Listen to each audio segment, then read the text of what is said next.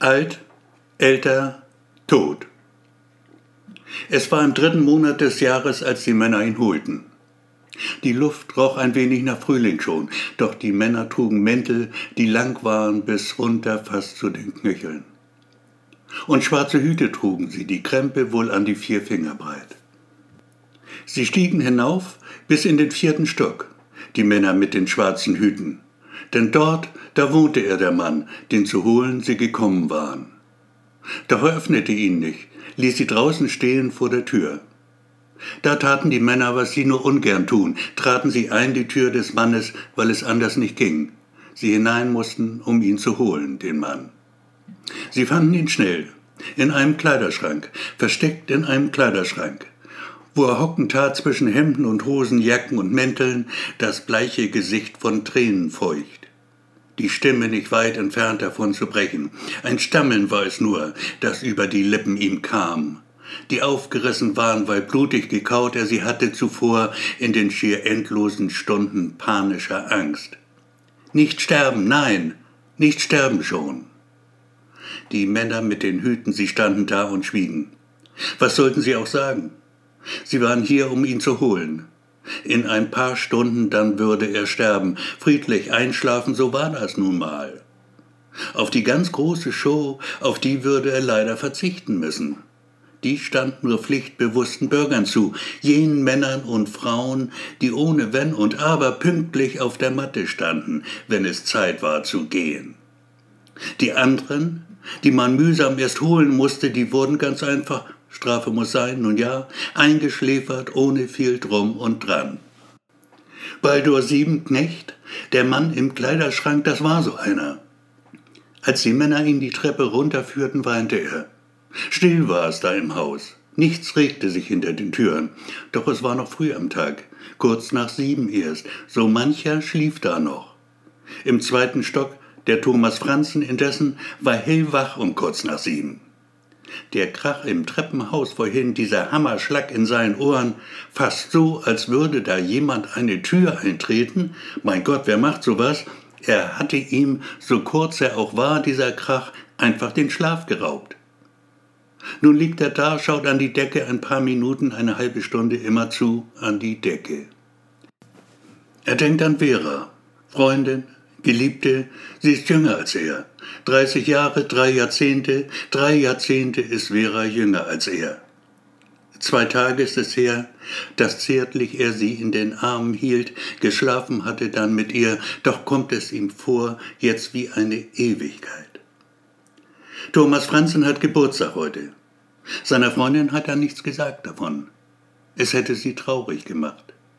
Denn Thomas wird sterben jetzt. Nicht, weil er krank ist, nein, Thomas Franzen ist kerngesund. Sein Körper in bester Form. Die Haut ist glatt und faltenfrei, das schwarze Haar noch immer voll und gänzlich frei von Grau. Gut sieht er aus. Man könnte meinen, er habe gerade eben vielleicht die 40 erreicht. Die Blüte seines Lebens. Tatsächlich wohl könnte ein paar Jahrzehnte er gut und gern auf Erden noch wandeln, doch hat die Grenze des Erlaubten er heute erreicht. 150 Jahre. Mehr liegt nicht drin. Schluss, Punkt, aus. Das war's in Sachen Leben. Hin zu einem Sterbehaus muss er sich nun begeben. Da kümmert man sich um den Rest. Bringt dich auf ausgefuchste Weise vom Hier und Jetzt in das, was man gemeinhin Ewigkeit nennt. Schenkt einen Traum dir, der dein Kopf schier zum Platzen bringt vor Glück, während schleichend der Tod Besitz von dir nimmt. Es gibt Gerüchte über das, was mit den Leichen geschieht. Dann, wenn es vorbei ist, das Sterben. Man sagt, es werde Hundefutter aus ihnen gemacht. Was ganz sicher halt nur Gerede ist, denn Hunde gibt es kaum noch. Die Menschen sind hungrig. Thomas Franzen hat drei Tage Zeit, um seiner Bürgerpflicht nachzukommen. Lässt er die Frist verstreichen, flattert ihm wenig später die erste Mahnung ins Haus. Zwei weitere folgen. Schließlich dann holt man ihn ab, bringt ihn gewaltsam ins Sterbehaus. Das alles weiß Thomas Franzen und weiß auch Vera. Sein wahres Alter hatte er stets verschwiegen. Sie dagegen hatte Iris ihm ohne Zögern verraten. Lachend tat sie es, machte ein Spiel daraus. Sag, was glaubst du wohl, wie alt ich bin? fragte sie ihn. Ganz am Anfang war das, vor knapp einem halben Jahr. Sie hatten das erste Mal geschlafen miteinander und er fühlte sich gut. So gut wie schon lange nicht mehr. Und ihm war danach, sie ein wenig zu necken.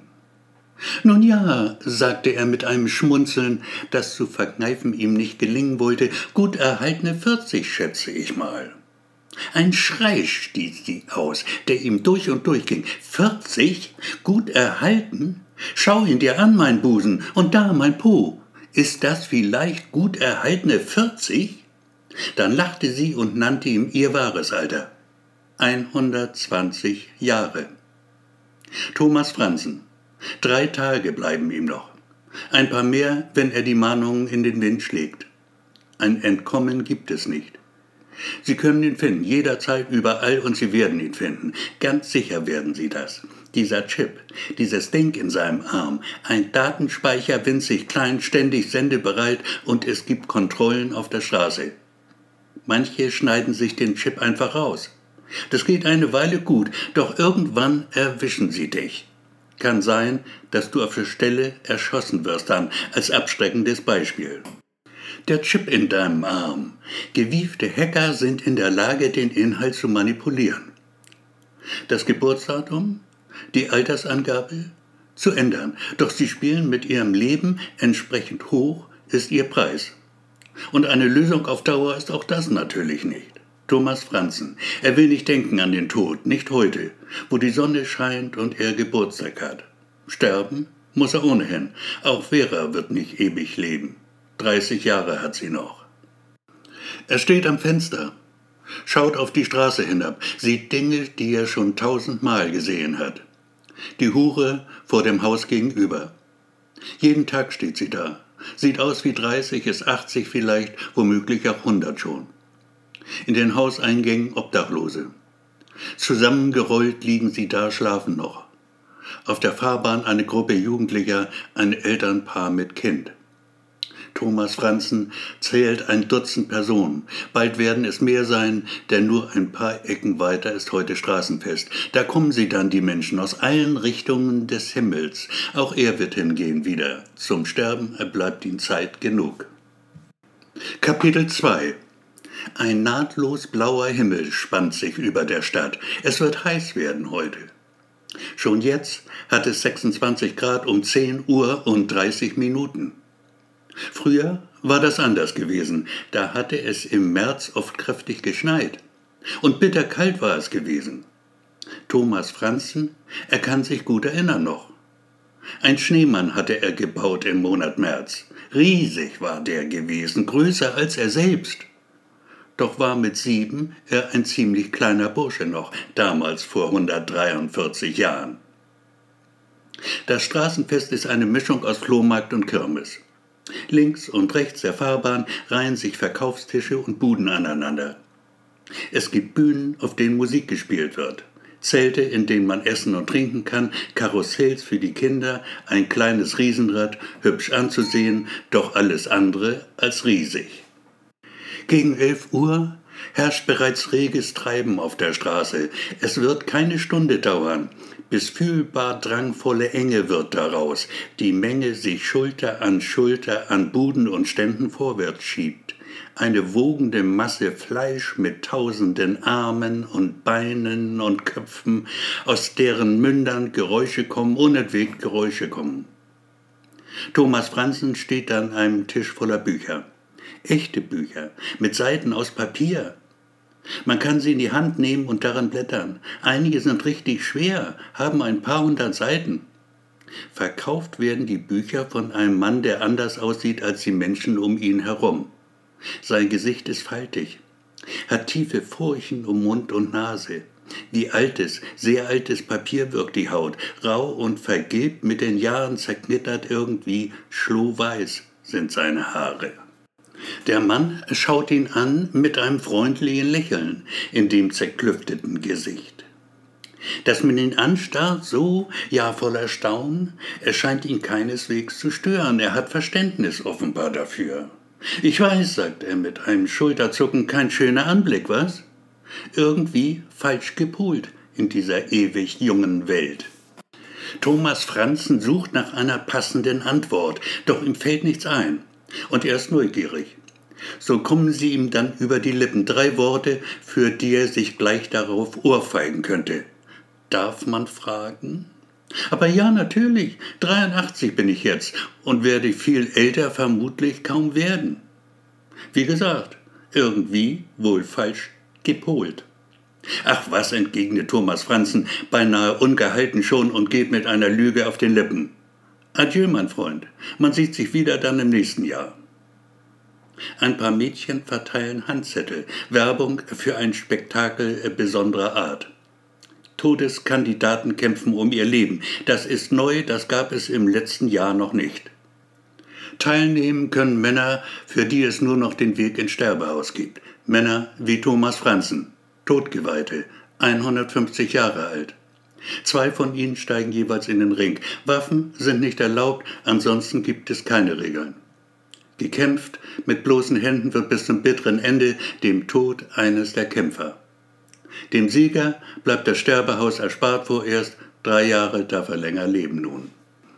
Thomas Franzen kommt nicht umhin, der Premiere beizuwohnen, hilflos eingekeilt in diese Menschenmenge, die ihn nach vorne schiebt, ob er will oder nicht, sich teilt am Ring, der hölzernen Plattform sechs Meter im Quadrat mit Seilen drumherum, ihn dort zurücklässt, die dampfende Menge, hat das Geschehen in der Arena er unmittelbar vor Augen. Zwei Männer, die aufeinander einprügeln. Der eine ziemlich dick, der andere schlank und bald einen Kopf größer wohl. Doch seine Bewegungen sind langsam und träge.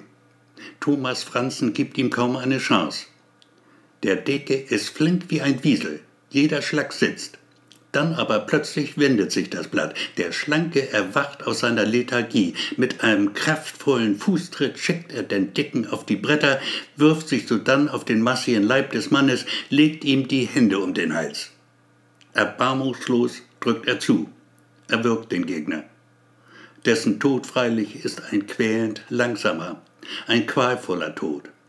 Fast eine Viertelstunde dauert es, bis das Leben ihn für immer verlässt. Schier endlose Minuten, in denen Blutgefäße platzen, die Organe eines nach dem anderen ihren Dienst einstellen, die Muskeln erschlaffen, der Körper sich ein letztes Mal entleert, weil der Schließmuskel nicht mehr funktioniert. Ein Arzt stellt den Tod des Dicken fest. Das Ergebnis spricht dann ein Mikrofon. Ein Wort nur übertragen per Lautsprecher. Exitus. Erst jetzt wird der Schlanke offiziell zum Sieger erklärt. Der steht da und weint. Er sagt nichts, fragt nichts, steht nur da und weint. Ein paar Sekunden lang. Dann steigt er die Stufen zur Straße hinab, taucht unter in der schweigenden Masse. Es ist Mittag inzwischen, 13 Uhr, die Hitze schier unerträglich. Thomas Franzen hat kein Problem damit. Das große Wasser ist nahe, die See. Eine halbe Stunde wird er brauchen dorthin, nachher sehr bald wohl schon. Noch aber ist er hier, umgeben von Menschen, die er nicht kennt, Fremde. Er kann sie hören, sehen, riechen. Der Mann links neben ihm, er riecht nach Schweiß und teilt ihm flüsternd mit, was er für wichtig hält. Das Beste kommt jetzt erst, die Frauen. Nackt sollen sie sein, kämpfen nackt miteinander. Na toll, sagt Thomas Franzen. Und am Ende ist dann eine der beiden tot. Ja, das wird ganz sicher lustig werden.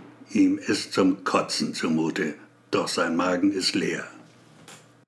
Kapitel 3 Das große Wasser war früher ein Fluss. Ein großer, breiter Fluss, die Mündung weit entfernt von der Stadt. Viele Stunden brauchten die Schiffe, um ins offene Meer zu gelangen, doch es kam eine Zeit, in der es anfing wärmer zu werden auf der Erde, das Eis an den Polen zu schmelzen begann, das Wasser höher und höher stieg. Die Meere, sie wuchsen unaufhörlich. Ihr Hunger schien unersättlich zu sein, und eines Tages dann musste auch der große Fluss dran glauben. Das alles ist lange her, Länger, viel länger als Thomas Franzen alt ist inzwischen. Der liebt das große Wasser, geht oft dahin, genießt die Stille dort, wenn seine Seele schreit. Am Strand steht er jetzt, den Kopf voller Bilder. Dazu die Sonne an diesem knallblauen Himmel. Sie sticht auf ihn ein mit tausend Nadeln, sticht mit tausend Nadeln auf ihn ein. Er zieht sich aus, geht hinein ins Wasser, ein paar Schritte zunächst, dann tiefer und tiefer. Er muss schwimmen jetzt. Er schwimmt, fühlt sich wohl, doch im Kopf sind die Bilder, die beiden Männer im Ring, der tote Verlierer, wie er da liegt mit hervorquellenden Augen und dann der Sieger natürlich, der weinende Sieger. Szenen, die sich eingebrannt haben in sein Hirn, die ihn nicht loslassen mehr. Er sieht den Mann wieder vor sich, der neben ihm stand am Ring, der Mann, der nach Schweiß roch und es toll fand, dass nackte Frauen nun um ihr Leben kämpfen würden. Die Bilder, sie machen ihn traurig und wütend zugleich. Da stößt er einen Schrei aus, den niemand hört, weil niemand da ist, der ihn hören könnte. Ganz leer ist sein Kopf mit einem Mal. Die Luft vor seinen Augen flimmert. Kalt ist ihm dann plötzlich im rechten Arm ein jähes Zittern. Zwei Finger breit über dem Handgelenk. Der Chip, er vibriert. Da reißt er ihn mit den Zähnen heraus, spuckt ihn ins Wasser, das sich blutig färbt von der klaffenden Wunde im Arm. Er spürt keinen Schmerz. Thomas Franzen fühlt sich gut. Er weiß, dass er sterben wird jetzt. Es macht ihm nichts aus. Er denkt an Vera und schwimmt und schwimmt und schwimmt. Es ist derselbe Tag noch, als Vera feststellt, dass sie schwanger ist, ein Kind erwartet. Neun Monate werden vergehen, dann bringt sie es zur Welt. Es ist ein Junge, dem sie das Leben schenkt. Sie nennt ihn Thomas. Über dem rechten Handgelenk hat Thomas eine winzige Narbe. Niemand hat eine Erklärung dafür.